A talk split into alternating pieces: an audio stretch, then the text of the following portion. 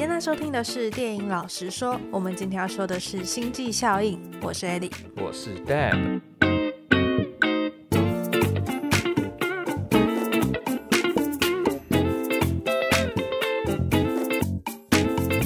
好，那本周我们要来到了，算是我自己喜欢的一部电影，就是你的人生爱片啦。因为上礼拜是聊我的人生爱片嘛。对对对，那这礼拜就换我的人生爱片之一。对，星际效应。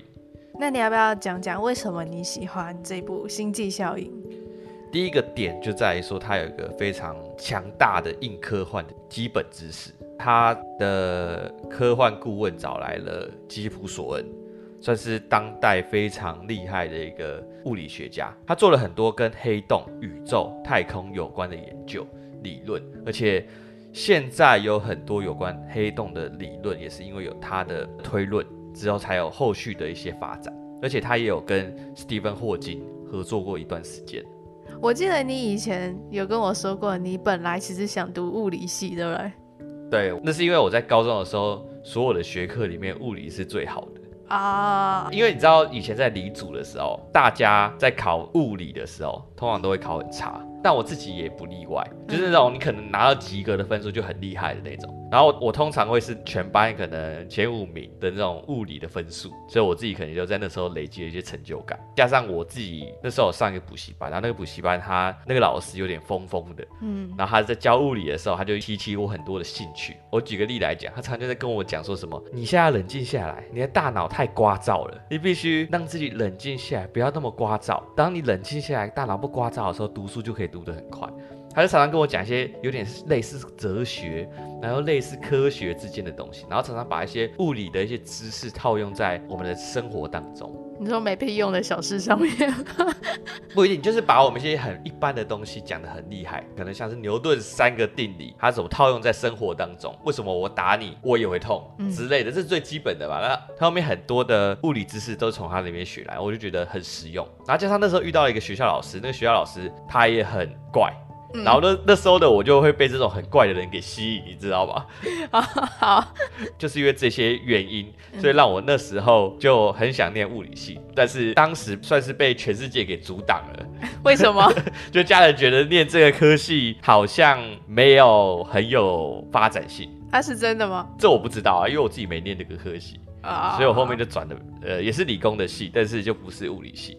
欢迎那个各位物理系的朋友们来回答这一题。对，到底好不好找工作？呃、那工作发展会怎么样？对，对那除了物理或者是科学上面的东西之外，你喜欢星际效应的原因还有其他的吗？我觉得有一个很大的点在于说，很多在讲科幻的东西，它很多时候太专注于讲这个科学的知识，但是却忘了他情感面的东西。这一部星际效应，他情感跟科学上面做的非常好的结合。嗯。像我们前阵子不是有看过一部电影叫做《异星入侵》，嗯，那那部电影我觉得相比于这一部，它的情感就有点薄弱，感觉很多时候他是在跟你解释到底发生了什么事情，他的科学理念是什么。他就是用整部电影来去讲什么是时间不是线性的这件事情。对对对。但是可能比较少情感或哲学。对，只有在结尾的一些铺陈，好像有一些些，但是又没有足够分量，相对于科学就是有点薄弱。嗯，我觉得在星际效应上面做的蛮平衡的，这也是我很喜欢这部片的一个原因。那艾莉要不要来简单介绍一下关于星际效应它的背景？好，那星际效应这一部片呢，是二零一四年上映的科幻电影，它的导演就是克里斯多夫诺兰。嗯，那这边可以提一下，他的编剧是强纳森诺兰，就是克里斯多夫诺兰的弟弟。对，那其实这个强纳森呢，他其实也有蛮多作品，那大部分都是跟他哥哥一起。像是记忆拼图、顶尖对决、黑暗骑士，还有黑暗骑士黎明升起和星际效应。然后他自己呃有参与的电视剧，像是疑犯追踪，还有西方极乐园。那这样听起来，其实诺兰背后好像还有另外一个诺兰撑腰。对对对，像我记得西方极乐园这一部影集，大家也是觉得蛮好看的。对，所以可能强纳森也有出了不少力，但是可能导演就是通常会比较有名嘛。对对对，这就可以证明了大家不在乎编剧到底是谁。不要哭，不要哭，艾莉。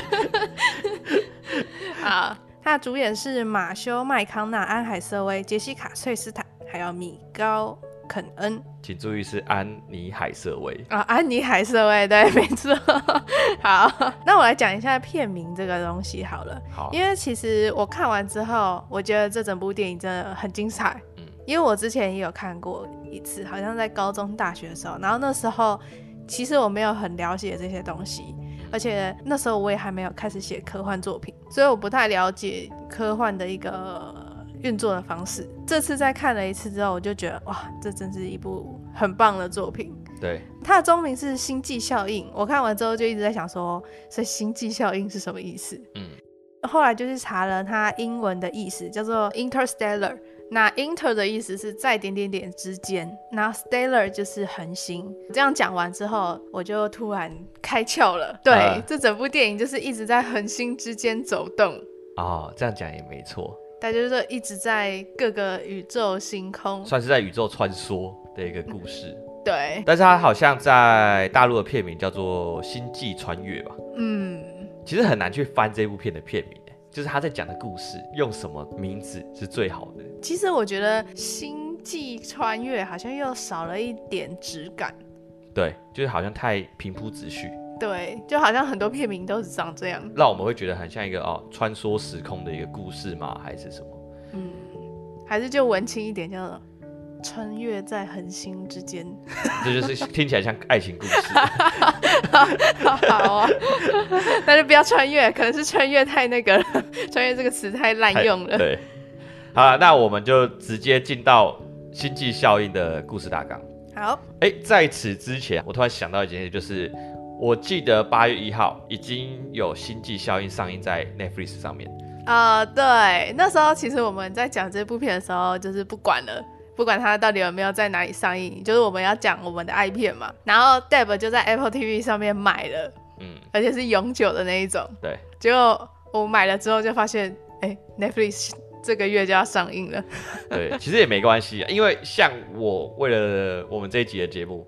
我光是看这个 Interstellar 已经看了大概十遍以上有，东看西看，我现在连大概几分钟在演什么都知道。而且 Apple TV 我发现有一个很好的东西，就是当我们在做功课的时候，Apple TV 它上面有一个好像是场景的分隔，就是当你今天想要特别去回忆是哪一个片段的时候，它右侧会显示出每个场景的图片。你只要按到那个场景，他就直接把那个场景那一段给演给你看，就不用说我们还要依着时间去找到底是在哪一段。哦，它旁边有一个分场的表单。对对对对对，我觉得这蛮实用的。对，我想要看哪一段，我直接切过去，我直接看那段，看完我就直接关掉。对于我们可能蛮实用的，但一般观众可能不会想说要去做这件事情。哎、欸，不一定啊，像我自己在看那个什么《复仇者联盟四》。嗯，我就只想要看最后大战了，我就直接每次都直接接到。没有你，只有你才会做这种事情。好啦，那我们直接进到星际效应的故事大纲里面。好，好，那在未来呢，地球上的植物因为气候变迁和枯萎病的爆发，导致粮食短缺，加上那时候沙尘暴肆虐，人类的生活可说是越来越困难。那男主角库珀呢，他曾经是个工程师。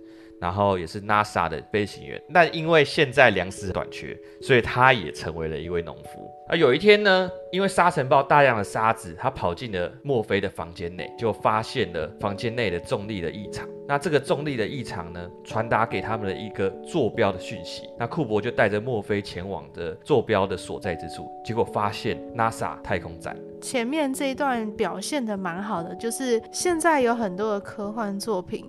都会在一开始的时候给你一个报道或者是一个旁白，然后就直接告诉你说，哎，现在这个世界是长什么样子，或者是从我们现在二零二二到未来可能二零四九中间发生了什么事，然后就想要用一段话去带过。那我觉得这一种方式虽然可以最快让观众进入状况，然后可以给故事更多的时间去发挥，但是也少了一种让观众去思考的乐趣。呃，像是之前我们看《银翼杀手二零四九》。啊，对不对？就是一个非常典型的例子，在开头的时候就是非常大量的文字直接扫过，然后你就必须一字一字看，然后把它看完才能理解。而且它的那个文字是很大量的，大量到我们自己还要去暂停吸收一下到底是发生什么事情，或者是像是前阵子那个《侏罗纪世界三》，呃，它也是前面就一个报道嘛，呃呃呃，然后就告诉你发生什么事。但我觉得其实最好的做法是把新世界的世界观就直接放进主角的行动里面，就像是这一部《星际效应》一样。嗯他们面对沙尘暴的时候遇到的问题，全部都演在他的戏剧里面，而且会影响这些主角的行为。像是你刚刚说的这个沙尘暴飞进房间，就可以显示说，就是如果你今天出门，然后窗户没关，就会遇到什么事情。嗯，那同时呢，他也接续了主线的故事，带着他们找到重力异常这件事情。对，我觉得一个很重要的点就是，他让这些东西出现在他们的生活周遭，嗯，然后让观众慢慢去发现到底是发生什么事情，而不是简单的三言两语就把这些事情带过。那这样观众对这些东西是没感情的，对吧？你会看到说，因为枯萎病，所以他儿子也必须去当农夫。他也跟 Grandpa 在聊天的时候说到，以前大家都妄想着怎么上太空，而不是只是低头在看我们现在遇到的处境。或者是低头看着今天有没有饭吃之类的。对对对对对对，我觉得这个东西还蛮厉害的。对，就是用演的，不要用说的。对，又来了，很多遍了，又来了。对，我自己是蛮喜欢一开始的表现方式，虽然我记得我上一次看的时候，我会误以为说这是一部在讲气候变迁，然后食物短缺的片。嗯。所以后来他们进了外太空之后，我就觉得啊，有点跳哦。Uh, 这次再看了一遍，就大概可以理解他这么跳的原因是为什么？是因为我们对于气候变迁或食物短缺，我们一般所认定的解决方式就是可能从我们日常生活中下手。嗯。或者是我们要环保啊什么之类的，对。但是他这个科幻作品解决的方式就是我们直接飞到外太空去找另外一个星球。对，这是他 的某种程度上逃避这个解决，可能他们也没打算要解决这个问题了。地球虽然是一个宝藏，但是不是唯一的宝藏，他们已经汲取完他们的资源了。对，就像一个寄生虫的感觉。对，所以我那时候一开始看的时候就想说，哎，怎么一开始是在农田，然后。马上就进到外太空了，呃，我也有点跳痛。那时候看还看没有懂，对，这次再看了一遍就知道啊，就是解决不了问题就直接把问题丢掉吧。对，好啦，对，这我有个东西我印象很深刻，就是从这部电影里面我发现女儿真的是爸爸上辈子的情人。怎么说？你可以看到库珀在这一部电影里面对他的女儿是百般的疼爱。当墨菲跟他哥哥两个在吵架的时候，他爸爸护着他。然后他有一次在追逐那个无人机的时候，他哥很听他的话，还被他骂说死脑筋。但是他女儿不论讲什么，他就说哦，这不愧是我的女儿。有一个最重要的点就是库珀回来一直都是为了他女儿，他从来不在乎他儿子到底去哪。对。连他最后穿越回来之后，他也从来没有问到他儿子在哪里。对，就看到他女儿，然后就就走了，直接回去。也没有问他说：“哎、欸，那你哥有没有冰冻啊？” 没有也没问说你哥还活不活着，或是你哥的儿子在哪？我的孙子呢？I don't care，我就只要见到我女儿就好。整个家族人都在医院，都在房间里，搞不好他哥也在房间里面。是他只看他女儿，看完就走了。好，女儿最大。好了，我们不要继续污蔑这部电影，我们继续。好，那他们来到了那个 NASA，根据坐标来到了 NASA 之后，发现 NASA 此时正在进行拉萨路的任务。那之所以有这个任务呢，是因为 NASA 它在四十几年前侦测到有人将虫洞放在土星周围，然后他们可以通过这个虫洞穿梭到另一个银河去。所以 NASA 呢，在十年前就派遣了十二个太空人。分别到十二个星球去寻找适合人类居住的星球。到了现在的时候，NASA 接收到了三个人回报说，他们的星球是适合人类居住的讯息，分别是米勒星球、曼恩星球跟艾德蒙斯星球。所以 NASA 在现在这个时候呢，就决定说要派遣一队人前往这三个星球，确认说是不是真的适合人类居住。那正好呢。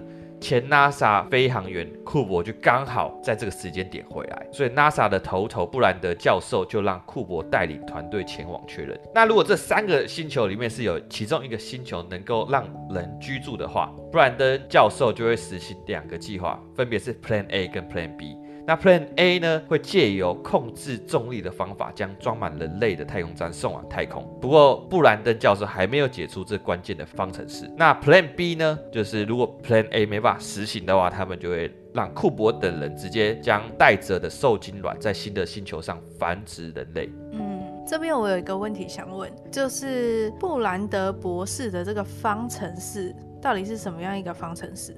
他们之所以有开始这个拉萨路任务，起初是因为他们发现，在地球周围有一些重力异常的事情发生。就连库珀在电影里面有提到说，他曾经有过一次飞行任务坠落的事情嘛。哦，就他一开始的梦境。对对对对，他那个梦境也是因为重力异常导致的。嗯，他们发现了重力异常这件事情之后，意识到一件事情，就是他们有可能有机会。应该说有办法去发展出控制重力的事情，嗯、所以他们从那时候开始研究怎么去控制重力。嗯，所以当我们看到库珀他们到了那个 NASA 的基地的时候，它其实并不单纯只是一个基地。它还是一个太空站，那也是我们在最后结尾看到的那个太空站哦，就是绿草如茵的那种太空站。对对对对对，那个就是老布兰登博士想要送上去的东西。哦，它是一个环形的嘛？对对对，有点像全面启动那样。那我想问另外一个问题，就是你刚刚有说到重力异常，嗯，那这边的重力异常是什么？因为我想象的是，它前面不是有那个沙子飞进墨菲房间吗？对然后就排出一个。一条一条一条的，对，那个东西是不是以前我们在科学课玩过的那种磁铁，然后它会形成一个环状，那个线条是那个吗？其实那个线条是二位元码，那个东西是由他们，我先讲他们啊，他有些人没看过电影，由他们去给他的资讯。那二月码其实就只是一个很简单的电脑的数据，所以那个其实不是重力吗？那个是重力传送的资讯。那呃，我不知道你有没有记得一个画面，就是库珀特别用硬币丢到地上，嗯，发现那个硬币直接落在那个沙子上面。那个画面其实要解释的是，它那里的重力跟其他地方的重力不一样。怎么个不一样法？我举一个例来讲，你去想一件事就好了。我们平常一个硬币不小心掉到地上的时候，它会怎么样？它会滚动，嗯，它会转动，它不可能像库珀电影里面那样的表现，就是你一丢，它直接很平稳的踏在上面。那代表什么？代表那边的重力比其他地方重力还要大，而且它是大到说它可以直接把东西落地之后，它不会旋转，因为重力很大。你是说就好像被磁铁吸到一样，它就直接上去？可以说是一种引力。我们现在来模拟一下我们刚刚说的声音好了，我们尽量啊，好，尽量。正常来说，硬币落地的声音是这样。对，会有这个声音，有没有？对。那如果是它的硬币落地会，会就是这样。对，就贴住就好，就没了。厉害！我们刚刚还在烦恼这些事情要怎么解决。对对对对，希望收音有收到。所以他就是透过这个重力去传达讯息给库珀他们。嗯，所以这里你有提到说老布兰德一直解不出方程式，但是后来墨菲解出了方程式。嗯，这也会剧透了，对不对？对。反正后来他解出了方程式。只要他们解出方程式，就可以把这个全人类送到外太空。对哦，然后还有一个问题，就是为什么 NASA 会让一个莫名其妙的农夫让他当飞行船的队长？其实这东西很有趣。老布兰登教授他一直认为这些东西都是注定好的。从一开始他们发现这个重力异常，到虫洞的出现，库珀来到 NASA 基地。这些所有的事情都是由他们安排的，就像库珀跟老布兰登的女儿两个在聊天的时候，他们就说到说，哎，不可能突然冒出一个虫洞在那边。嗯，然后他说没错，就是有人放在那边了。那库珀也一直好奇他们是谁，到底是谁把虫洞放在那边？嗯，老布兰登听到了库珀说他们是因为重力异常而被引导到这边的时候，他就更相信是他们让库珀出任务的。哇，这个很宗教哎，他是已经把这个东西当成一个信仰，这样子布兰登博士有点像是疯狂科学家哎，就是他接收到一个未知的讯息之后，全然的相信这个人发送的未知讯息，而且你甚至不知道他到底是人还是蜥蜴人，对吧？你根本不知道他对全人类是好还是坏。对，然后他就这样子照着做，然后一直把这些科学家送往太空，所以他其实是这个故事的反派。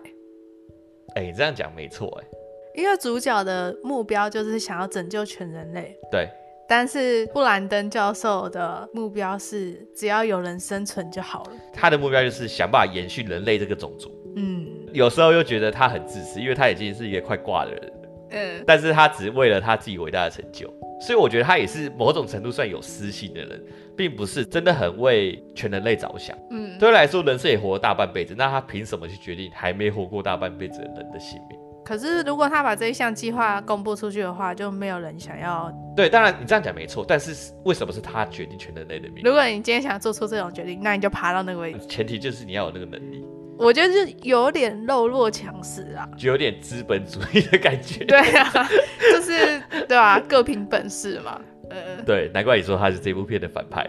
对啊，而且他其实那种你看不出来他是反派的反派，这样反而是一个更有戏剧张力的一个故事。对，尤其到后头他欺骗所有人的时候。嗯，而且同时你又觉得说你说的蛮有道理的，又不能否认你的错误。对，因为你说的其实对，是但是在情感上我很恨你。哎、欸，这里有一个片段是我很喜欢，就是他们上太空之后，他们不是要去穿越那个虫洞吗？嗯，我觉得啦，导演在那时候他很真实的去呈现弯曲的空间。我不知道你有没有记得那一段，就他们要穿越虫洞的时候，好像他们进到了一个地方，然后那个地方是环绕的一个球椭圆，忘记了对不对？好，我们现在来看，是有一点一点星星的那个黑洞吗？因为他们是有两个黑洞，对不对？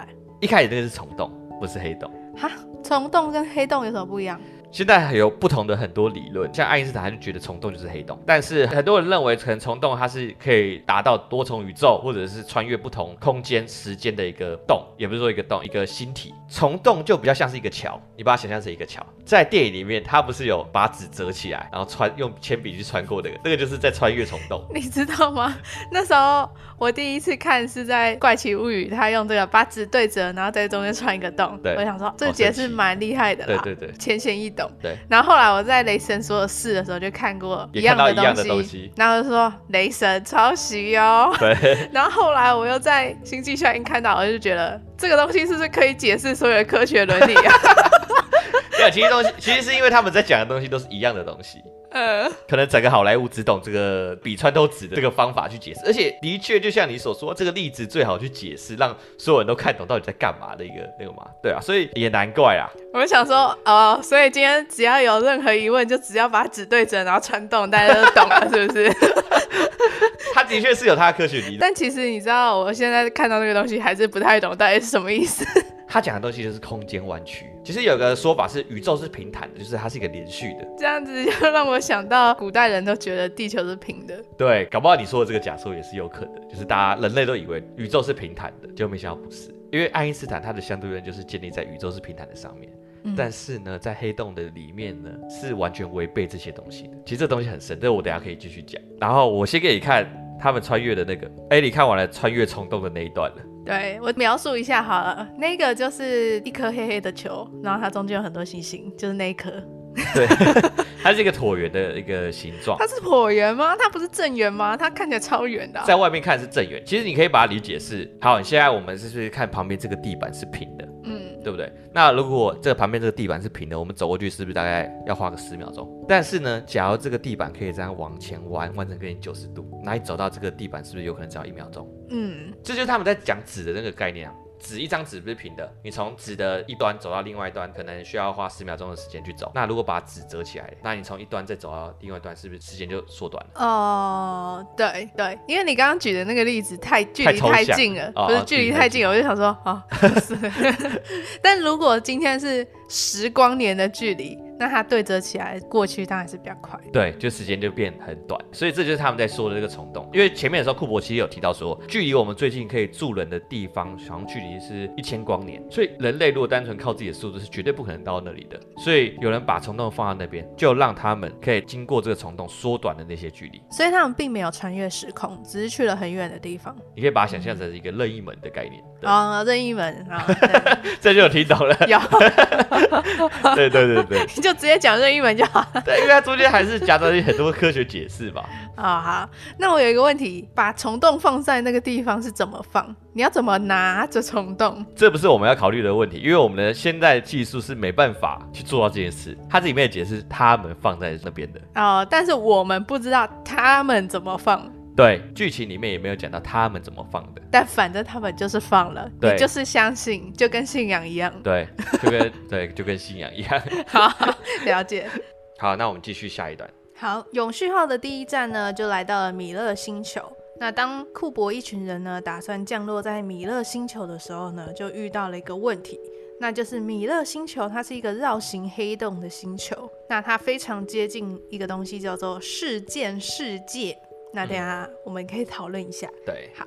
那如果永续号太靠近的话呢，就会被黑洞吸入，而且呢，米勒星球的一个小时相当于地球的七年。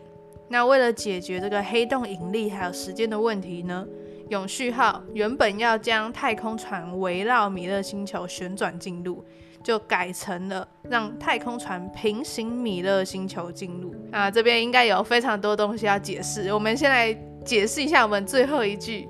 到底是什么意思？好了，什么叫做太空船围绕米勒星球旋转进入，和太空船平行米勒星球进入？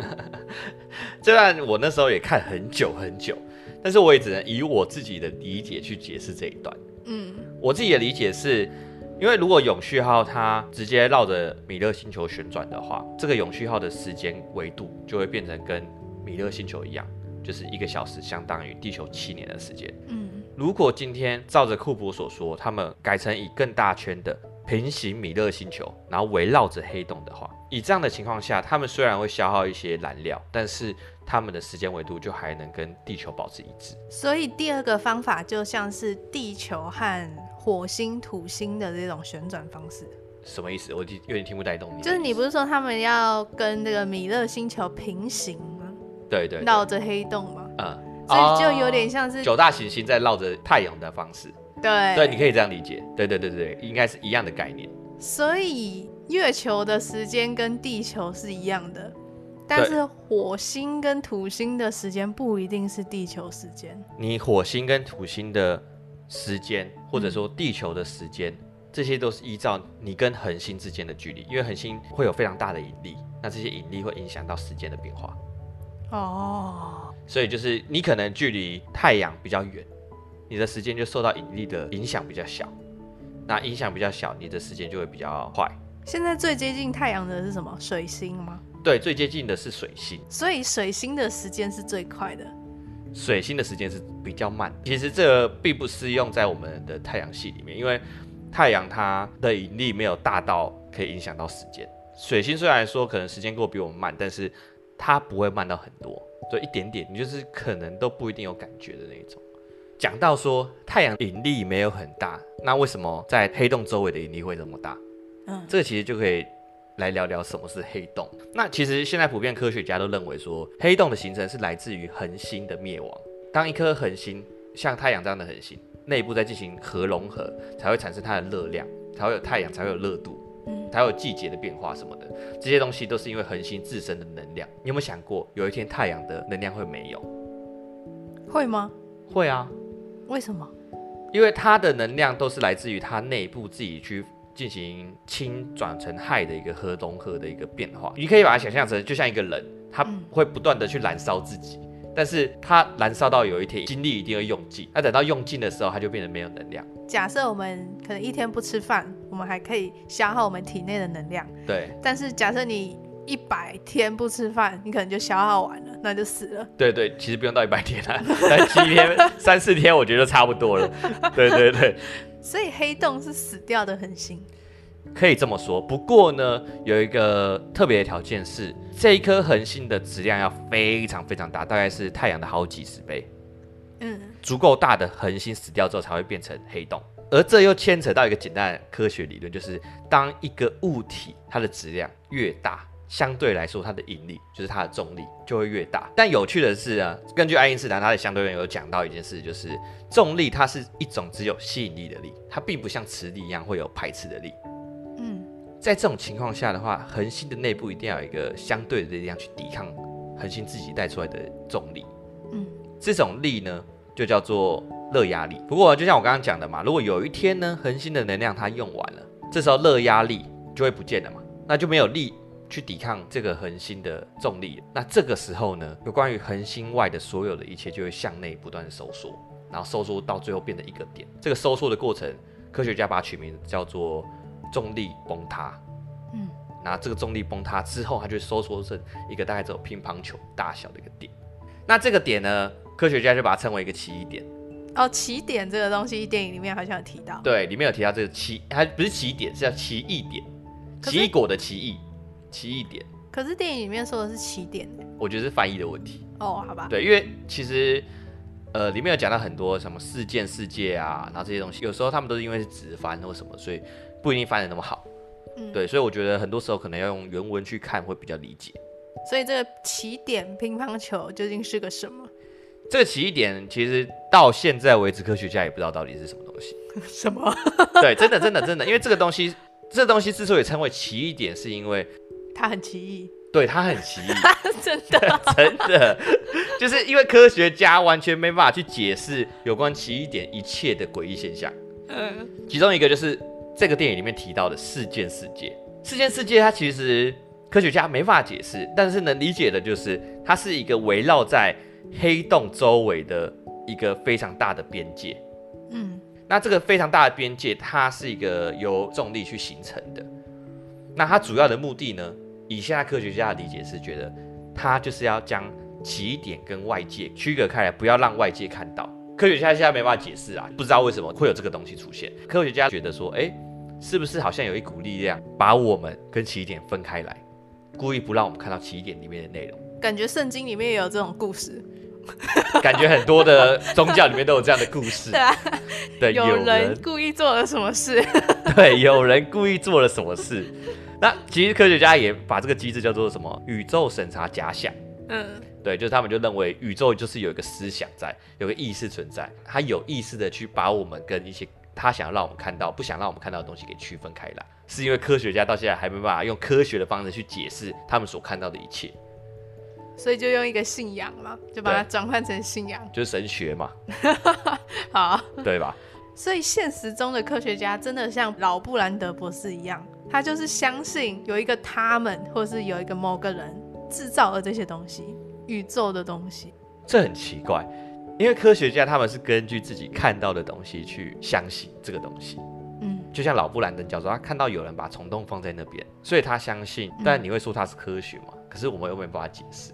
这就好像古人可能看到一些神迹，然后没办法解释，然后他们就认为这是一个要敬仰的东西。那其实跟现代科学家在做事情有点像，但是我觉得有一个差别，比较相信宗教或比较相信神学的人，他们看到这个东西的时候会无条件的相信这个东西。但科学家有一个比较不一样的点，我自己认为就是他们会想办法去挖掘这个事情的真相。哦，就到底为什么会发生这个事情？所以就是姑且相信，但到底是不是真的，我们再继续看。对，可能未来就是有人会提出不一样的理论，然后可以解释这一切。那这时候，什么宇宙审查机制就会被荒废掉。哦，所以它可能是一个比较好的信仰。对，就是到目前为止，只能先暂时这样讲了。科学是新世界的信仰。对，可以这样说。那我们就来讲讲，在事件世界上会发生什么事情。因为其实，在事件世界上，它的引力是非常的巨大。世界万物只要任何东西落在事件世界上，就绝对不可能出得来。可是它是一个固体的东西吗？它是一个实体的东西吗？我们有看到电影里面的黑洞，对不对？对。你看得出来事件世界是哪一层嘛？因为我们看到星际下里面的黑洞，是不是外围有一个绕一个光圈？嗯。然后中间是一个黑球，嗯，对不对？我们看到的是这样的画面，对不对？以你的理解，你觉得事件世界是哪一层？是一种球体。一开始我在看事件世界这个东西的时候，我误以为是外面那个光圈，嗯，我以为不能碰到那个光圈，但后来发现不是，是像你这样讲的没错，它其实是那一个黑黑的球体，那个黑黑的球体才是事件世界本身。它是不是有一个像呼啦圈的光圈在外面？对，那其实是在事件世界之外，在这个事件世界之外呢，我们看到光圈的那个范围。其实代表的是光，它逃不出那个引力，但是光的速度刚好跟黑洞的引力达到一个平衡，所以光圈才会一直在外面绕，而不会被吸到里面去。那如果是光被吸到里面去的话，就是如果光再往里面一些些，那光是不是会被吸进去？嗯，因为光会被吸进去，所以我们看到黑洞才是黑的，因为我们会看到东西有颜色，是因为光射到我们眼睛里面嘛？对，反射到我们眼睛里面。那我们之所以看不到黑洞里面的东西，是因为只要光一碰到事件世界，它就直接被吸进去。所以越黑的黑洞，它引力越大，这我不知道是不是真的，但是我觉得可以这样推论看看。啊，因为我觉得“黑洞”这个词本身有误导观众或者是一般民众。对我来说，黑洞就像一个无底洞，对，一直把所有东西吸进去，像吸尘器一样，你知道吗？对。但是看了这部片，你才会知道说黑洞不是洞。它的名字很误导人。做功课之后才发现，会叫黑洞这个名称，是因为当初有个科学家叫做惠勒。嗯、这科学家他在一个 NASA 的演讲上面的时候，因为要说服台下的听众们，所以灵机一动想到的词。那时候黑洞还是一个奇幻学，是不是？对对对，还没办法真的解释。其实到现在还是没办法认真去解释到底黑洞发生什么事。爱因斯坦也讲过一句话说，说宇宙会那么神秘，就是因为我们不了解它的奥妙。啊，惠勒的时候就刚好讲到这个黑洞的这个词。那他其实目的是想要让大家更注意他的演讲，更相信他所相信。因为当时惠勒在相信说黑洞这个东西的时候，没人相信他的说法，连爱因斯坦都不相信。所以他就是一个边缘人的概念，啊、你知道吧？所以他就想说，嗯、呃，那我要想出一个很厉害的词，然后让大家都觉得觉得这个东西很厉害，然后我就啊，black hole，black hole，黑洞 就出来了。什么？这黑洞这个词就用到现在。所以它其实不是一个洞。对，它不是一个洞，它就是你可以想象成它是一个坏掉的水蜜桃，它中间有一颗籽。为什么水蜜桃啊？我是突然刚好想到水蜜桃这个水果。是因为我们朋友最近说要把自己想象成一颗水蜜桃吗？哦，你不讲，恐怕这是潜意识哦。对，你要不要说一下水蜜桃这件事？我忘记他怎么说了。他就说，如果有人骂你的时候，你就要把自己想象成是一颗水蜜桃。哦，我想到了，因为我那个朋友是 YouTuber。嗯。我们那时候在跟他讨论说，我们到底要怎么去面对算命，他就跟我们讲说，把我们自己想成。是一个水蜜桃，你再怎么甜，还是会有人嫌。对，还是会觉得你不好吃。对，我觉得超中肯。我觉得很很脑洞大开，我觉得好像有点道理。对，有点道理，但又感觉有点迷因。对。好，好，我们回到主题。希望他成为下一个哈维。对，希望他成为下一个哈维。好了，我们回到这个主题里面。有趣的一点是我刚才说到这个事件世界上面的东西都会被吸进去嘛？嗯。有一个东西也不例外，那就是时间。就时间，它也会受到这个非常巨大的引力影响。所以，我们踏上了米勒星球的话，时间才会因此受到影响，才会变慢。所以，相对于地球的时间才会差那么多年。再解释一下，时间跟引力之间的关系是什么？哦，呃，你可以想象一件事情，就是当你的引力越大，嗯，那你速度是不是就越快？丢一颗球越大力去丢，我是不是这颗球飞的速度就越快？对。那速度越快，它的时间就会越慢。对。巴斯光年，巴斯光年上面，时间膨胀原理。对，时间膨胀原理。因为八十光年，它那时候已经达到光速。当我们达到光速的时候，你周围的东西都会变慢，你时间就会变慢。所以，它八十光年每出一次任务回来的时候，在它原本星球上的人都变老了好几年。它有点像是在穿越时空。对，就像快银一样。对对对，就像快银一样。哎，说到这个，最近八十光年也上 Disney Plus，大家可以去看一下。啊，对，大家也可以先去听我们的八十光年的前几集。对对对，我觉得讲的还不错。自己讲。好，刚刚是不是讲到时间会变慢？嗯，其实我看到这里的时候，我觉得有有一点有点可惜，就是他没有拍出最后库珀他掉到黑洞里面的过程。这一幕有拍出来的话，我们从远处看库珀被吸进去的过程，你会看到他被吸进去的速度，对不对？会越来越慢，越来越慢，越来越慢。那最后他在事件世界的那个边界的就最外围那个边界的时候，他就停在那边。然后最后呢，它就会，你看它就慢慢变红变黑，然后最后就消失了。你不会看到它进到事件世界里面，然后再进到黑洞里面。这就是我刚刚所讲的。我们从远处看，你会看到它的时间变慢了。科学家推论说到它的那个位置会达到一个成就，就是时间与空间交换。哇！时间与空间交换的概念就是到它的那个位置的时候，它只能不断的前进。嗯，这个我有查。这个你有查？我可以讲。好，你说。我用文竹脑来讲给大家听。好。空间我们可以往上、往前、往后、往右、往左。对。然后我们也可以重复往前、往后、往前、往后、往前、往后。对。然后我们也可以倒回去，往后、往前、往后、往前。对对对对。所以我们在空间里面是自由的。对。但是在时间里面，我们是犯人，我们永远只能往前。嗯，不能往后，就是受到限制，而且甚至不能更往前。嗯，应该不是说我们永远只能往前，应该说我们永远只能在现在这个时间但我们不能在未来，我们也不能在过去，我们的只能在现在，嗯、所以我们是时间的囚犯。对，你这样讲很精辟。哎、对，但是呢，当时间跟空间做交换的时候，我们就变成我们只能不断的往前走，嗯、你不能往左、往后、往右，你往上、往下都不行，你只能不断的往前走。就是你在被黑洞吸的过程，你只能不断的被吸进去。嗯，但是呢，你有办法跳跃到过去，跳跃到未来。你可以控制时间，为什么？这是一个推论。其实这有很多的数学公式去讲啦。结论就是这样。对，结论是这样，但到底是不是这样，没人知道，因为没有人进到黑洞里面过。有可能是这样，薛丁格的猫。不要乱扯，不要乱扯，然后讲的好像很有道理。不是这样，薛丁格的猫又是另外一个理论。那我们的理解是，现在的推论是说，如果你到了黑洞里面，你就可以回到过去，也可以。选择到未来，你可以控制时间，但你不能再控制空间。那也许这就是某种程度上的穿越时空的解法。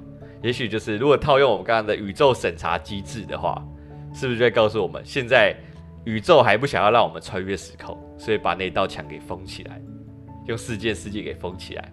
啊等到我们真的有那个能力的时候，我们就可以穿越时空。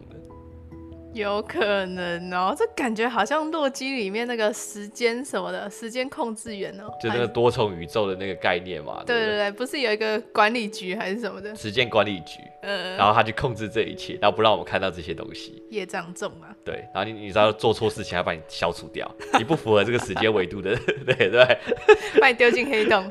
这是异想天开。好，那这主要就是有关。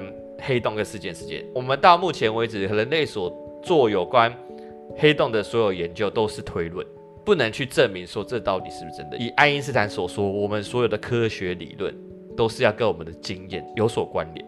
问题是，没有人有进去黑洞还出来的经验。嗯，但我刚才其实有点异想天开。你还记不记得我以前在怪奇物语有讲过一件事情，就是我们之所以看到黑洞是黑的。很有很大的一个原因，是因为我们看不到红橙黄绿蓝靛紫可见光的那些颜色以外的颜色。嗯，所以我就在想，会不会其实黑洞并不是黑的，只是我们看不到。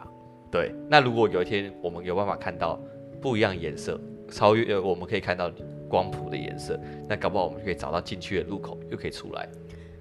这就让我想到一件事情，什么？就是其实我们在看这部片的时候，我们必须知道一件事情，就是。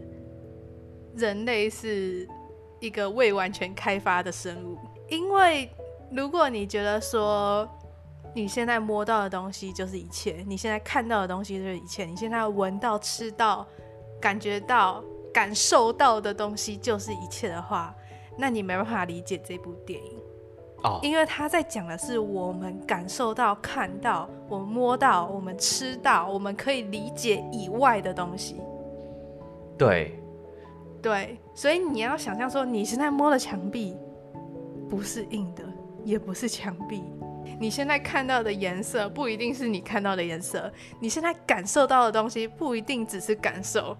对，这部电影在挑战的就是我们对于时间的感受，对，对空间的定义。从他穿越虫洞的那一刹那，虫洞是弯曲的，它让我们看到空间是弯曲的。你能相信空间是弯曲的？我们不可能相信啊！这座墙突然是弯的。有曲率出现，这很奇怪，或者是我们跟库珀一起到了米勒星球，结果回来的时候，他错过了他孩子们的一生。嗯，这跟我们一般的感受是差别很大的，你很难会有这样的理解，会有这样的经验，会有这样的感受。对，尤其是这整部片最有争议的一个点，嗯、就是爱是第五个维度这件事情。嗯，这个是超越目前人类可以理解的范围，但是如果你要呃，真的去理解这部片想要表达的东西的话，你必须要摆脱掉你过去理解的一切。我举个例来讲，因为如果你对时间的概念非常的固执，你觉得时间就是这样，那你看到这部电影的时候，你就很难理解这件事情。到底为什么他进来这个星球出来的时候，太空船上的人老了那么多，地球人老了那么多？我那时候有跟我爸在讲这个星际效应的这个科学理论的时候，我大概讲了大概。一两个小时，嗯，但是他还是不能认同我所讲的东西。他今天如果到外太空，那回来之后有可能跟我同一个年纪，他觉得这事情不可能发生。对，在看这部电影的时候，你就要相信一切都有可能，人有可能会飞，人可以穿越时空，然后人可以穿越时间，人可以去到一千光年以外的世界。对，就像是以前的人完全不相信我们可以飞在天上，但是我们现在有飞机。在这部电影里面，我们所看到科学观念这些东西都是超越我们现在所认知的一切，所以你必须让自己没有偏见的去看这部电影。那在这种情况下，你对于它的理解就能很清楚。那如果你今天有一些偏见，有一些固有的想法在这里面的时候，你在看这部电影的时候就越容易被误导。嗯，好，那这是有关黑洞跟事件世界的一些知识的东西。好，那我们就继续回到故事里面。好。好，那当库珀等人呢，他们到达了米勒星球之后，才发现 NASA 其实几年前收到的消息是米勒在几分钟前发送的，而事实上呢，这个星球根本就不适合人类居住，而且他们也因为在这个米勒星球上面遇到大浪意外，而浪费了整整三个多小时。当他们回到那个永续号的时候，他就看到他们的同事。已经很老了，嗯，对对。然后这时候他们才发现，他们已经在米勒星球上面浪费了整整二十三年的地球时间。对，其实他们在下去前就知道会发生这样的事情。有一个场景让我很深刻，就是小布兰登，就是安妮海瑟薇演的布兰登博士呢，他看到了他的同事在船上变得非常苍老的时候，他说：“虽然我。”理解这一切，但是我还是没办法接受这一切。嗯，对，我觉得这就是我们刚刚所讲的，这是人没办法去跟上的一种经验。嗯，就是因为我们人不断的受限于现在的三维、四维的制度里面，所以当你现在发生了这样的事情，你不知道会有什么样的情感。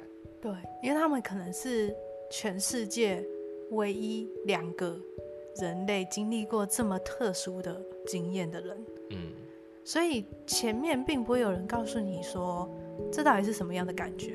在米勒星球上，我不知道你有没有注意到一件事情，就是诺兰导演他在这个场景所用的配乐，也是汉斯季默所使用的配乐，里面夹杂着时间的滴答滴答声，然后那个滴答声刚好是随着一秒钟一秒钟的过去。哦，它不是随着它当下的节奏，代表说当时的音乐每分钟会打击六十次。所以我在看的时候，我有注意到这一点，我会觉得很有那种时间压力，你知道吗？嗯，就是在当下的时候，你就感受到他们非常的迫切，想要赶快完成任务，赶快回到船上，才不会浪费太多时间。因为他们这时候的时间比任何时候都来得可贵。我觉得这一点蛮厉害的，因为通常大家对于音乐这种东西比较不会有感知，嗯，就可能你在看电影的时候，你不会特别去注意音乐。对，但是音乐却会在无形之中影响你的感受。呃，要怎么样验证这件事情呢？就是你看电影的时候，你把声音关掉。对，说到这个，艾莉前几天我在陪她再看一次《星际效应》的时候，我在看正精彩的时候，她又跟我说说，我们来测试一下这里到底精不精彩，她就把声音给关了。我就想说，到底是音乐厉害还是影像厉害？然后就把声音关掉。然后结果看了差不多几秒钟之后，我就说嗯。音乐真的很棒，真是有病，而且还在特别精彩的地方放。哎、欸，如果你平常不做这件事情，你根本就不会感受到配乐，然后你就会觉得说啊，配乐师做了什么啊？不就放音乐吗？我上上网全部随便抓一个配乐下来嘛，对吧？对啊，对啊，这讲也没错。可是我跟你讲，配乐真的是在音乐里面是一个很重要的东西。嗯，不过我觉得汉斯季默在这里非常厉害的一点在于说，他的配乐不是只是单纯。制造那个情绪的效果，嗯，而是它还融合了这个电影的情境，嗯，光是我刚刚所讲的那个时间在滴答滴答走，也代表着当下他们的时间多紧迫，也代代表他们当下所遇到的危机是什么，就是时间一直在流逝嘛，对，然后或者是他们在太空中所播放，大家可能很耳熟能详的他的那个主题曲，嗯，那那个主题曲就也能让我们感受到这个太空的浩大。所以我觉得这汉斯季默是真的非常厉害，就是你可以光从他的声音就脑袋里就会浮现出一个影像，或者是他的那个配乐一出来就知道哦，这是在讲星际交易的哪一段。嗯，我觉得这很厉害，因为我之前也有简单配乐过一点东西啊，那个东西配乐下去，我才发现干这东西真的很难。因为我有一些做音乐的弟子，所以我在做这些东西的时候，我一开始想说，不就是配个情绪上去嘛？就配上去之后，发现真的不是我所想的那样。嗯，配乐就是另外一门学问。对对对，就是跟单纯做音一首音乐是完全不一样的东西。Respect，库珀一群人呢，从米勒星球回来之后呢，他们就讨论接下来要去哪一个星球。那库珀他希望前往曼恩星球。这样子才有足够的燃料可以回台湾，不是 回地球，回 家嘛？回家。但是呢，老布兰登教授的女儿小布兰登，就是安妮海瑟薇，则希望可以前往爱德蒙斯星球，因为爱德蒙斯就是他的爱人，他想要快点见到爱德蒙斯，嗯、然后依循着爱的力量前进。对。啊，我们来聊一下这个爱的东西。好，我觉得。你觉得这个爱是什么东西？就是爱啊！你是说他指的爱吗？对，不然我先讲讲我的看法。好，你先讲讲你的看法。呃，我看到很多可能人在讲星际效应，最令人诟病的就是爱的这一段。嗯，对。但是我的理解跟大家有一点点不一样。我的理解是，诺兰在这个这部电影里面，他是想要用整部电影去证明一件事情，就是。爱不是单纯情感上的东西，而是一个科学的事情。在安妮海瑟薇她在说服库珀他们要前往爱德蒙斯星球的这一段对话里面，他说的是，爱并不是单纯只具有社会意义的东西。他认为我们之所以不相信爱，不会把爱当做一个证明的原因，是因为我们不理解爱这个东西。但就像你刚刚所说，爱这个东西，它其实是属于。更高维度的东西，嗯，我们之所以不理解它，是因为我们只能理解三种维度，长宽高三种维度，就连时间我们都没办法很准确的去控制它，嗯，更何况爱这个东西，它更不是我们可以摸到、看到或者听到的东西。所以我觉得诺兰在这部电影里面，他是用一种反证法的方式去证明说，爱是一个科学的存在。就像后面库珀提到的说，爱是可以量化的一个东西。第一时间我会问艾莉说：“哎、欸，你觉得库珀这一讲爱可以量化是什么意思？”嗯，那艾莉那时候就跟我说一句说：“你就想一件事情，如果今天库珀对墨菲的爱不存在的话，那他们最后的这一切有可能发生吗？”那我这时候就觉得，哎、欸，干对，真的，他们所认为的未来人就不会建立一个这样子的空间，让库珀从里面可以跟墨菲对话。嗯就是这一切如果没有爱，就不会实现。如果是这样反证的话，那我们是不是可以说，未来人他们就是因为可以量化库珀跟墨菲之间的爱，所以才安排这样的一个任务给他们？因为他们之间的爱是让这个方程式可以获得解答的其中一个元素。对，而且也是最重要的元素。因为我们可以想一件事情哦。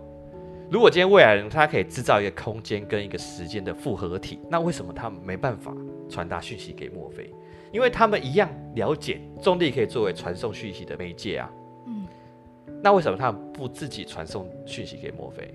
那这就像库珀所说的，他们有这些方法，但他们不知道要从何时去做这件事情，因为他们跟墨菲之间是没有联系的。嗯，等于说他们把。墨菲跟库珀之间的爱当做是联系，他们是之间有一个联系的存在的，而不是单纯完全没有关系。像未来人跟墨菲之间是完全没关系的，所以他们完全没办法跟墨菲沟通，所以他们才要想办法让库珀来到他们为他所制造出来的空间，让库珀当他们跟墨菲之间的桥梁，嗯，去帮他们传达讯息。所以这就是我觉得这部电影最厉害的地方。他在这部电影里面用非常多科学的理论去证明，去让我们看到宇宙的一些奥妙，最后却围绕回来到我们好像很了解但又不了解的东西——爱这个东西。而且它并不是那种陈腔滥调，它是用一个非常科学的方法去证明爱的东西是不是存在的。嗯，我不知道你有没有看过一部香港的电影叫《食神》。好，你要说什么？他说那个食神他在最后结尾的时候，他们在做厨艺大赛。嗯。在最后的时刻呢，他的对手推出的料理是佛跳墙，听起来就是很高级的料理嘛。嗯、这都是我们在餐厅里面吃到的料理，就觉得干很猛。那这时候我们就想干，那这样食神要出推出什么样的料理才可以打赢他呢？他最后又出了一碗黯然销魂饭。啊，这种 这些名字虽然听起来很中二，但它其实有点像是，呃，你可以把它想象成台湾的卤肉饭。我觉得啦，他要解释一个道理，就是这一切功夫到底有没有到位，就是在于你的基本功有没有够好。嗯，对，他就用从基本功就拿下这一场胜利，成为最后的死神。我觉得这就可以套用在这个爱身上。嗯，什么？我以为你要说这一切这一道料理之所以好吃，是因为爱。不是，没有没有，因为有爱，你知道，就跟料理鼠王一样。没有，不是，不是，不是，让他回到童年的感觉。没有了，没有了，那小当家哦，一只龙跑出来，没有，没有，没有，一个妈妈跑出来。没有，我在告诉你说，你这爱看似简单，但其实也是最复杂的东西。就像这碗黯然销魂饭一样，看似简单，嗯，但它里面却悬藏着一些魔鬼的细节。好，我知道艾莉非常不认同我讲的这个东西。你这个人最讨厌鸡汤了，你觉得你这鸡不鸡汤？我觉得还蛮迷因的。好了，那不然你说看你对于爱的看法是什么？我跟你讲，我有发现一件事情，嗯，就是呢，电影里面有说到，所有出去任务的太空人都没有家庭的羁绊，除了库珀。所以有没有可能库珀会成功，是因为他有爱？这有点狗血哦。哎、欸，你不觉得这有点合理吗？因为他在地球上面有羁绊啊，可能有刻意安排这一种桥段，嗯、就像是布兰登他也有爱啊，可是他爱不在地球啊。对，但是他也成功了。没有啊，他没有进虫洞啊。他他没有进虫洞，但是他最后找到了地球人要去的地方啊。对，可是是去他爱的人的那边。他最后不是到那个？爱德蒙斯星球吗？那是因为他爱的人在爱德蒙斯星球。他在爱德蒙斯星球上的最后一个画面，不是他在那边扎营的吗？嗯，那是某种程度上代表着那一颗星球就是成功可以让人类下一个居住的星球。哦，所以那也是未来人安排的。是不是未来的安排？我不知道啦。但是我能知道的是，他也因为爱，所以他最后达到了他的目的啊。因为爱。所以不要乱唱歌，对不对？所以其实你这样讲好像是有点合理。我相信这个说法，我相信爱是一种我们还没办法用科学去衡量的东西。嗯，其实我有在网络上看到有人说另外一个角度，因为我在看这个结尾的时候，我一直觉得说，库珀之所以可以进到这个空间，一切之所以可以成功，是因为库珀很爱他的女儿。但是有一个人就提出了另外一种角度，嗯、是其实是因为墨菲很爱他的爸爸，所以一切才可以实现。我比较相信这个道理。我会想到一个点哦，墨菲在中间他发现老布兰登的阴谋之后，嗯，他在摄影机里面，他在传达讯息给小布兰登他们还有他爸的时候，他还特别问说：“是真的吗？对，你是真的抛弃我们吗？你到底知不知道这个事情？”嗯，你是背弃我们？你是把我丢在这里？嗯，我心里那时候想的是，如果你相信你爸足够爱你，你就知道他绝对不可能做出这样的事情。嗯，对，所以我在某种程度上会认定说，他爸可能很爱墨菲没错，但是他也是很爱科学、很爱宇宙、很爱 NASA 的一切。嗯，所以有一点不知道到底对他来说哪个事情比较重要。嗯，虽然说到剧情的后半段，库珀一直吵着要回家。但是他还是出了这个任务啊。嗯，虽然说他是要阻止世界末日，但是就像我们之前讲的《千万别抬头》那部电影那样，他们知道世界末日要来了，那个总统也邀请他们搭上飞机离开啊。但是主角选择却是跟他家人一起待在这个世界末日的世界里面。他爸之所以上外太空，是因为他相信他们可以对拯救地球上的人，他相信有 Plan A。对。所以他爸不知道，但是其实你就算讲了又如何？你们现在就已经要实行 Plan B 啦。对啊，你们现在只能实行 Plan B。绕回刚刚那个话题的话，呃，这个空间之所以存在，是因为墨菲爱他爸爸这件事情。嗯，有一个点我也觉得很微妙，我自己的认为啦，是因为墨菲一直爱着这个书柜后面的东西，无论他一开始是鬼，还是后来他发现那是他爸。嗯其实他一直爱着他爸，虽然他看起来是全剧里面最恨他爸的人，对。但透过这个空间，我们可以知道，其实墨菲并不是只是恨他爸，而是其实他也爱着他爸爸。但是有一个诡谲的点，就是在于他小时候他并不知道书柜后面的人是他爸，嗯，那所以他爱书柜后面的这个人吗？这个鬼吗？爱可以在我们知道这个人是谁之前就存在了吗？我对这个东西的理解，就是我只知道说，莫非在感受到这些事情的发生，我不知道称不称得上爱，但是我知道是他不怕他。对，因为他在电影里面也有讲说，其实我并不是怕他这个鬼，嗯，而是我可以感觉到他是一个人，所以我才称他是鬼。我觉得这个东西很有意义，就是他好像也在描述他跟书柜后面之间有种联系，嗯，但是他也解释不出为什么。所以有没有可能，他跟书柜后面的鬼就是爱，而爱可以在我们还不知道、没有知觉的情况下就发生？哦，你知道吗？就像你有时候你爱上了某个人，一开始你并没有意识到说我爱他，嗯，可是。过了很多年之后，你再回去想，你可能就会觉得说，哇，其实我比我想象的更早就爱上他了，而那是在你不知不觉之间。对，这就像很多人会讲说，哎、欸，我根本没发现我自己爱他。嗯，但是回去想的时候，就会想到说，哎、欸，对，如果我那时候还不爱他，为什么我我会为他做这些事情？嗯，你刚刚所讲的，莫非跟墙后的这个人之间的爱一直存在？嗯，这我会想象成。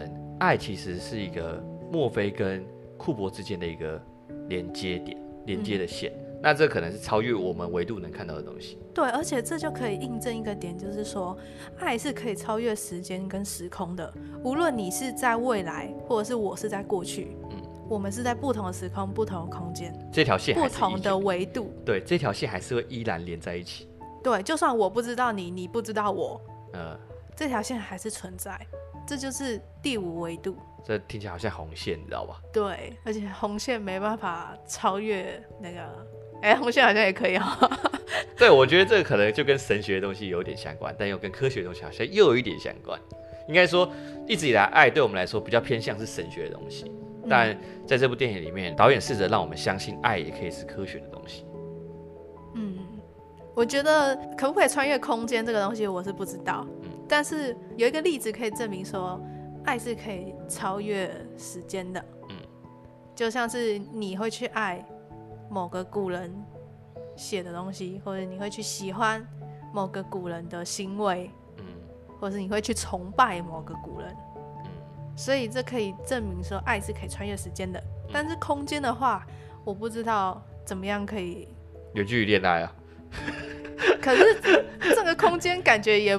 不像是，不够远，对不对？对，就不像是他们两个之间已经超越维度。如果依照墨菲跟这个书柜后面鬼的状况呢，在我身上就是我现在人在台湾，然后现在是二零二二年八月三号，嗯，可是我爱着另外一个星球的人，然后他的时间不是二零二二年八月三号，呃。而且我不知道他是什么，我也没见过他，我也不认识他，但是我爱着他，我们两个之间有爱的连结。你讲到这个东西，我就想到一件事情，就像他们在电影里面所举例的，如果我们爱一个死掉的人，那这属于时间上的穿越，还是属于空间上的穿越？哦，对耶，死掉的人在不同维度，因为我们不知道到底死掉的人他的灵魂存不存在，嗯，或者说他灵魂会跑去哪里？那如果真的有天堂、地狱的这样的存在，那我们是不是说爱是可以穿越空间的？穿越维度的。那如果死掉之后灵魂不存在，那我们只能证明爱是可以穿越时间的，又不会爱过去还存在的人，但现在不存在的。嗯，好，我们有机会再继续聊这个东西。我觉得这东西聊的好深好多，很多人聊不完。我觉得这应该没有其他部电影可以聊了。啊，对，有啊，那个呃，好像也没有，好吧。有机会我们再继续聊。好，那我们继续回到故事上啊。那不过呢，最后库珀还是决定依照他的理性前往曼恩星球。他是老大嘛？没想到我们现在才讲到曼恩星球。好，到了曼恩星球之后，他才发现说曼恩骗了他们。曼恩星球根本就不适合人类居住。那他为什么要呼叫 NASA？只是因为他受不了孤单，他在这边存活不下去了。对。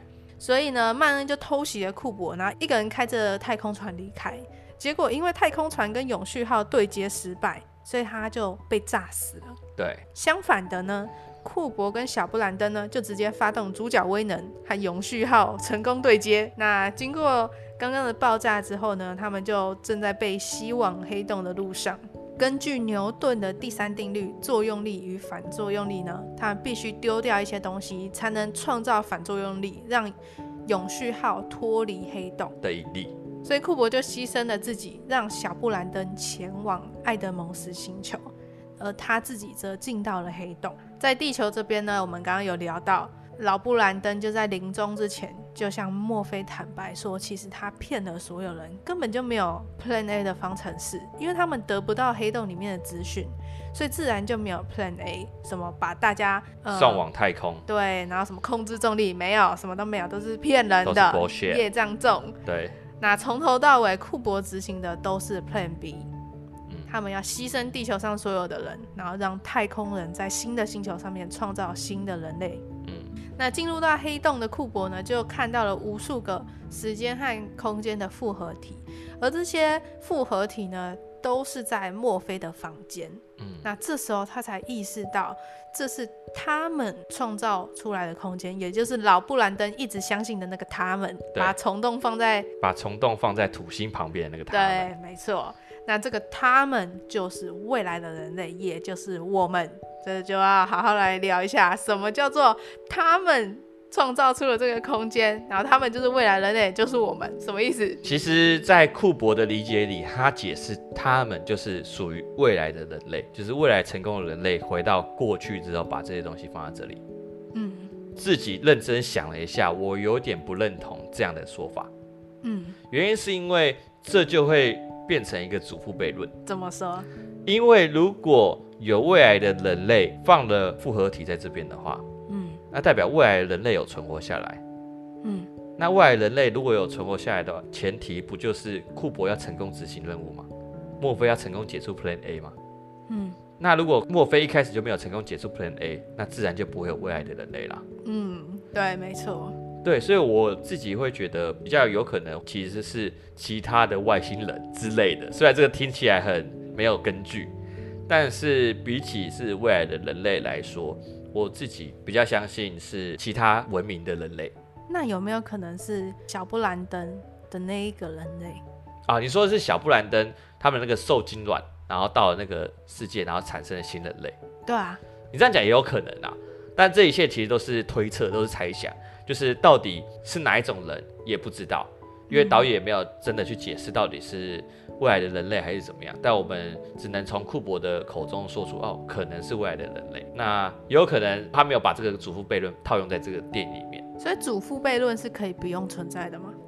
呃，应该说祖父悖论是一个大家在穿越时空所冒出的一个问题，一个理论，就是如果你今天到过去把你的爷爷给杀了，那你自己还会存在吗？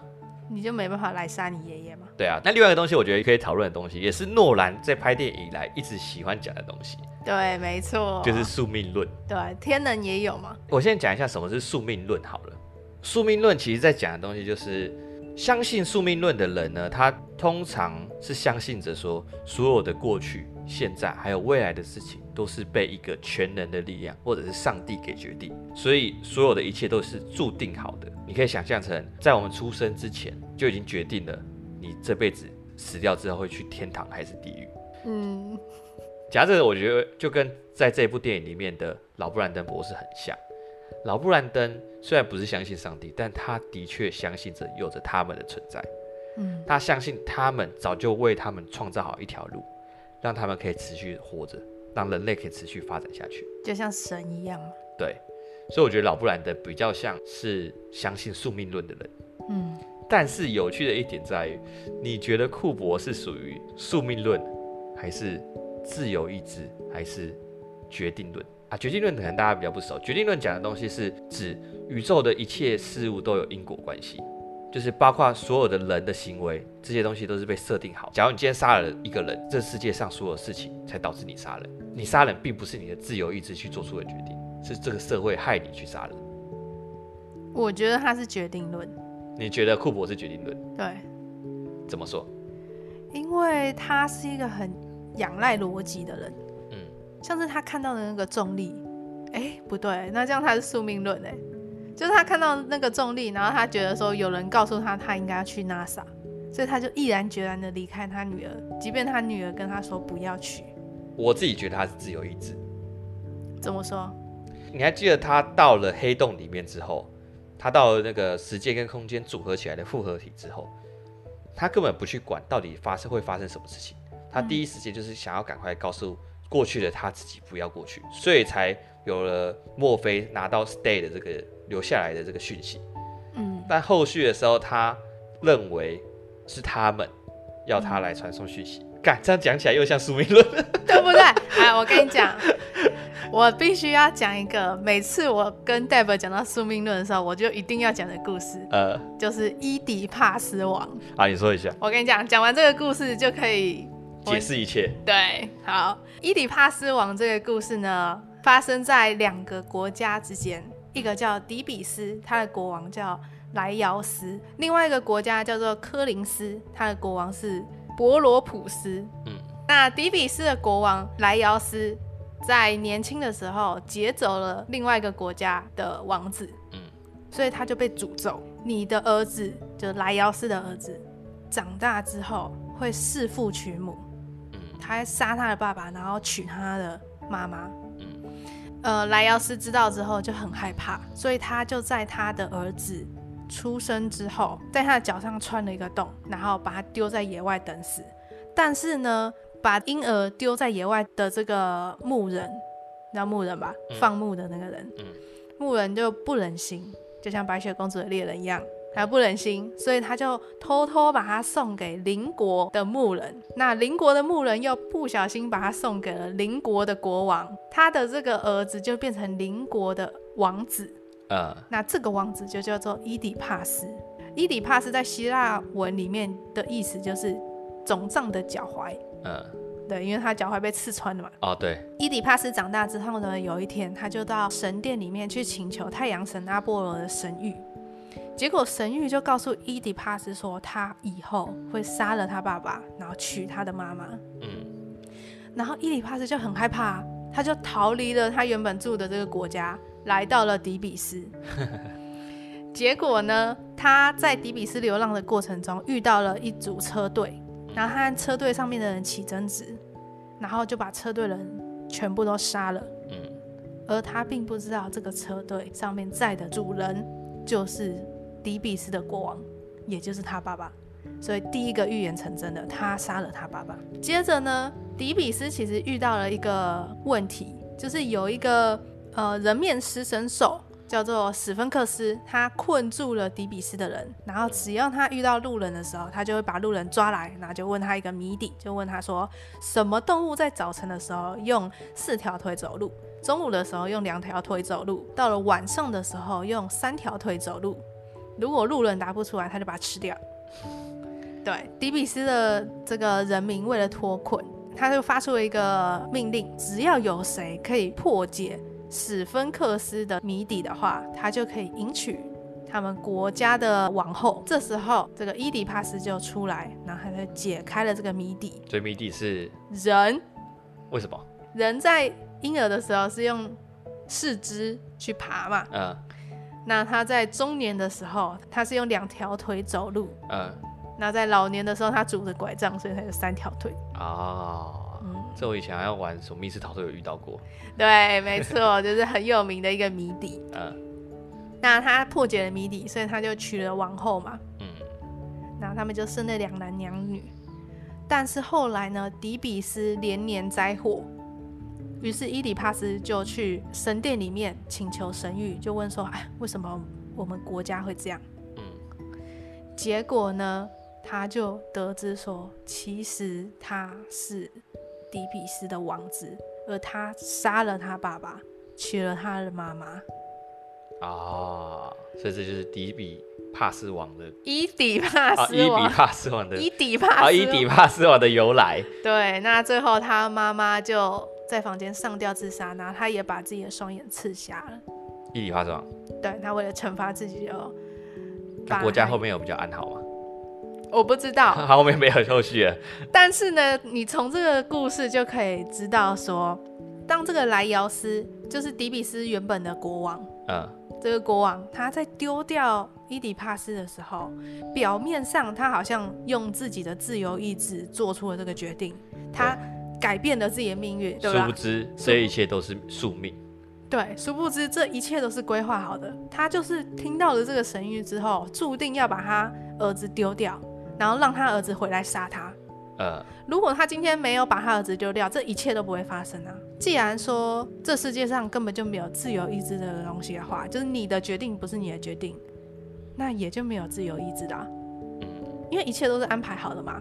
不管你做什么事，都是安排好的。对啊，这个太太哲学了。对啊，我觉得这就是我们目前无法用智慧理解的一个，以只能以我们自己人类的思考方式去思考这是什么样的概念。这一切都一直在发生，那相信什么是我们自己去决定的？对，其实我是蛮大之后才了解宿命论这个东西到底是什么。嗯，那我听完之后我就觉得很神奇。我以前从来没有用这种方式思考过，但其实你知道，这种宿命论这个思维是很悲观的。嗯，就既然好啊，那所有东西都是注定好，那我就都不要做决定啊，欸、我就顺着命运漂流啊。不要那么自暴自弃。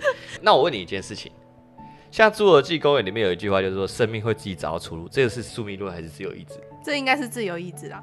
这应该是自由意志，不是宿命论。我觉得。不是哎、欸，以大体来看，不就是一个宿命论吗？生命会自己找到出路，生命一定会有它的出路。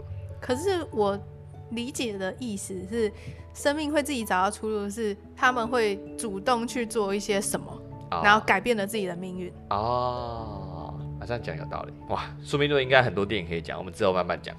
很多电影都可以讲宿命论。我之前我们之前讲了很多电影，我都想要讲宿命论，就没想到这个在这个星际效应讲到了。对啊，送给你的一片 伊底帕斯王，我压了很久哎，这很少人在讲。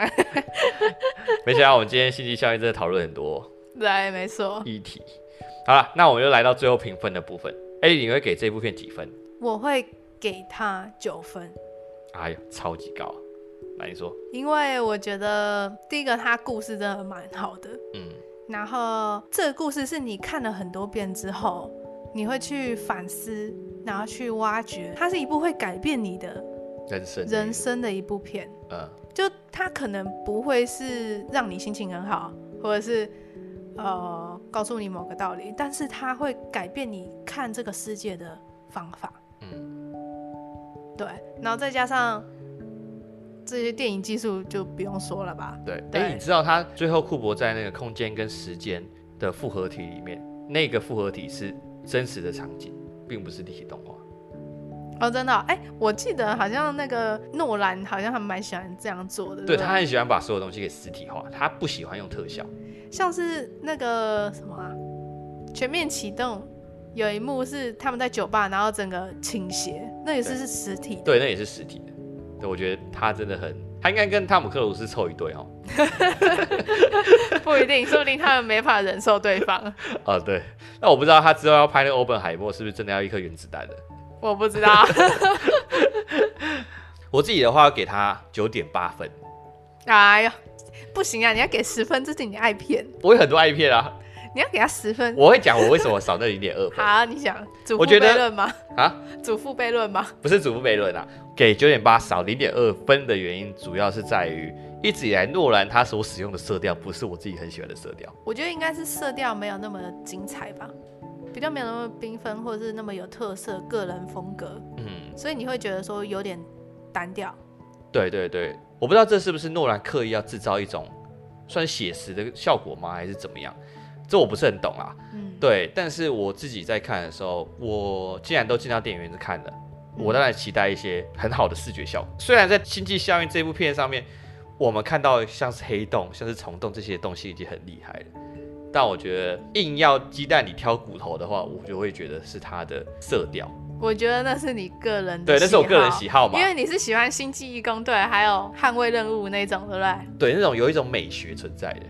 他这个也有美学，只是他不是你喜欢的美学。对，美就是很客观、很主观的东西嘛。对啊。但是我必须说一件事，就是他这部电影很厉害的一点在于，他让观众感受到一个很复杂的感觉，嗯、很复杂的情绪，很复杂的感受，甚至超乎我们一般人可以体会到的感受。对，我简单举个例子来说，我们在看大部分的电影的时候，它通常有一个好的结局，有一个坏的结局。嗯，但你会说《星际效应》它的结局是好的吗？如果你说它是一个好的结局的话，库珀当下的感受是，他错过了他与他孩子们相处的那些时光。嗯，他只看得到他女儿的最后一面。他是一个白发人送黑发人的结果。嗯，对。但如果你说他是不好的嘛，那他就至少库珀最后见到他的女儿了，虽然只有最后一面。嗯，到底是不是好结局？光是这一点就可以让观众的心情很复杂。嗯，那再来就是。他不断的去玩弄时间这个议题，嗯，让我们对于时间、对于星际交易角色做出来的那些感情有更复杂的情感，就是没办法那么轻易的去讲出说，我觉得这一刻很精彩，但是为什么精彩？为我很能体会库珀的感觉，但是你又没有他那样的经历，为什么你会跟他一起感动，跟他一起哭泣？因为你明明不是太空人，你也不是未来人，你也没有经历过这些东西，实体的经历过。可是你只是看了一部电影，你就会觉得说，哇，我是未来人，我经历的这些，我已经超越维度了。对，我们好像一起跟着诺兰的电影超越了时间的存在。这就是电影的魔力所在，让你去体验不一样的人生。对，那这是我喜欢科幻电影的一个原因。嗯，真的是一个算是科幻电影里面的一个翘楚。对啊，对，我觉得真的很厉害。那这就是我们本周的电影老师说，就这样喽，拜拜，拜拜。